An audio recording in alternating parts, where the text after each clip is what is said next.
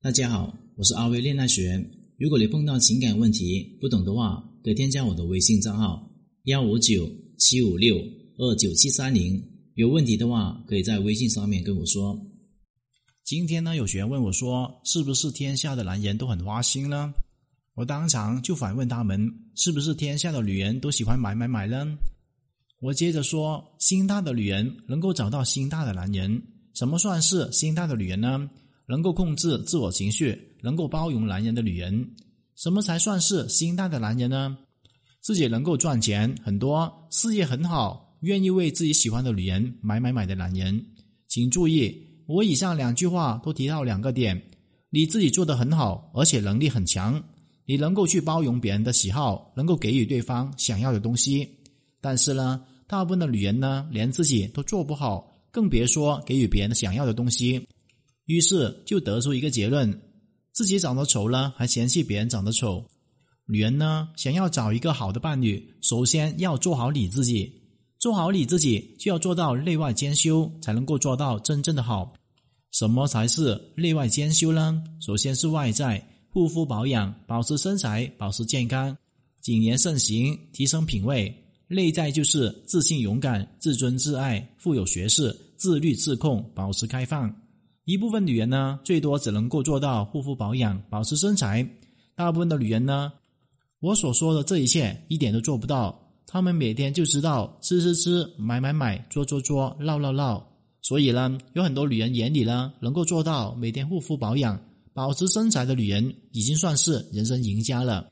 不过，仅仅有外在是远远不够的，就是因为知道吃喝玩乐、买买买，也不爱读书学习，也不提升自己内在，和真正优秀的男人在一起呢，交流的时候，竟然发现自己没话说，因为什么也不懂，所以聊不到一块去。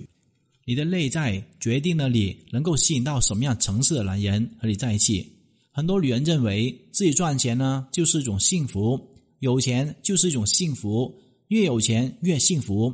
可事实上面有很多女人呢，越有钱越不幸福。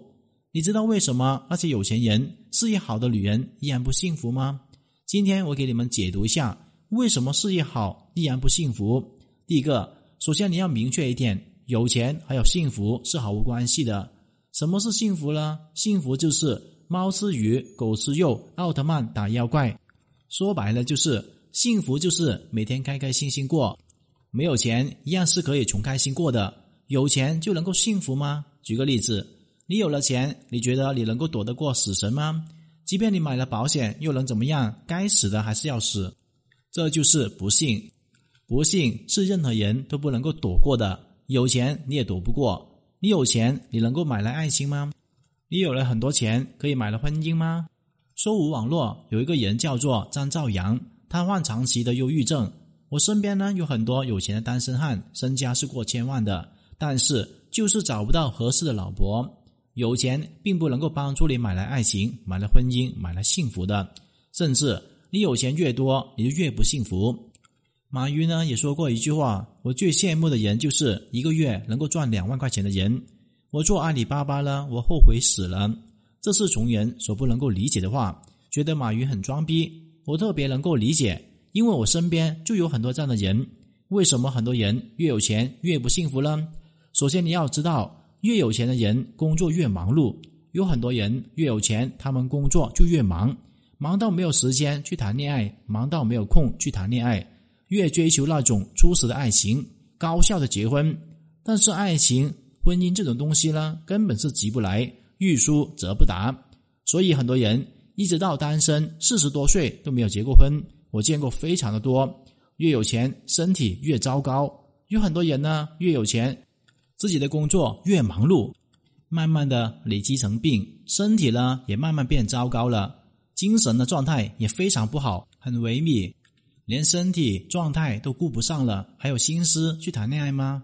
越有钱，身边的朋友就越少，你越有钱，你的圈子就越少，因为你只能够和有钱人打交道。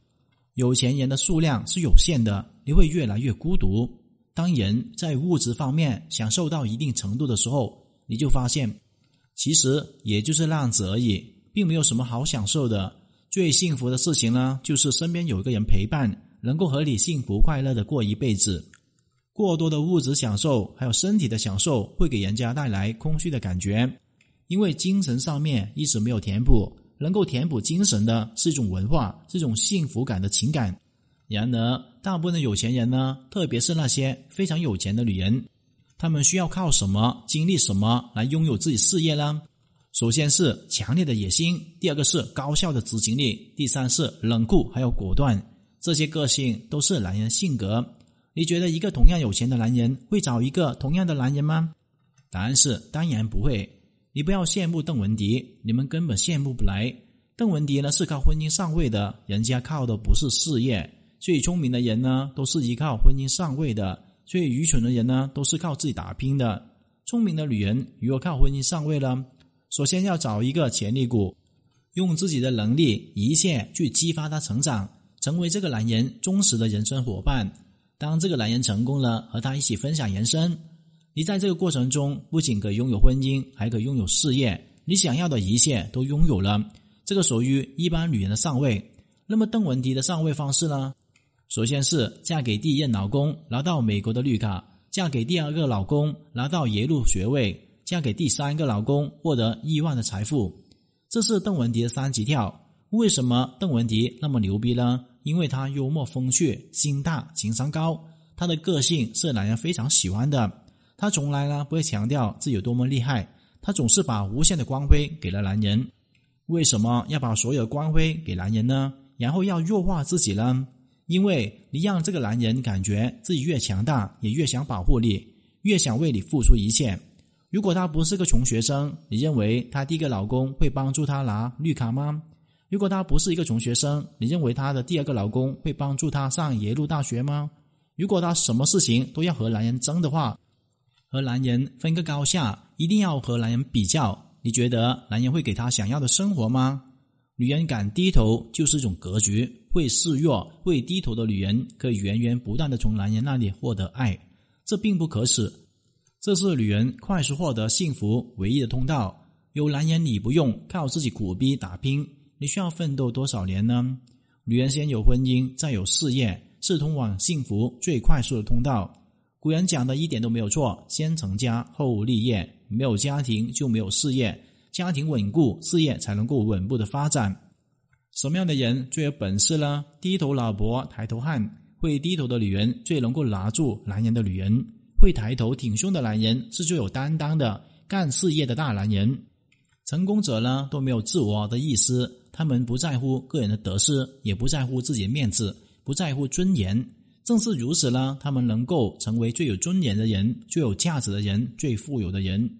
而大部分的失败者呢，都太在乎面子了，有超强的自我意识，所以呢，他们只能当失败者。今天的课程就聊到这里。如果你遇到情感问题解决不了的话，可以添加我的微信账号咨询任何的问题。感谢大家收听。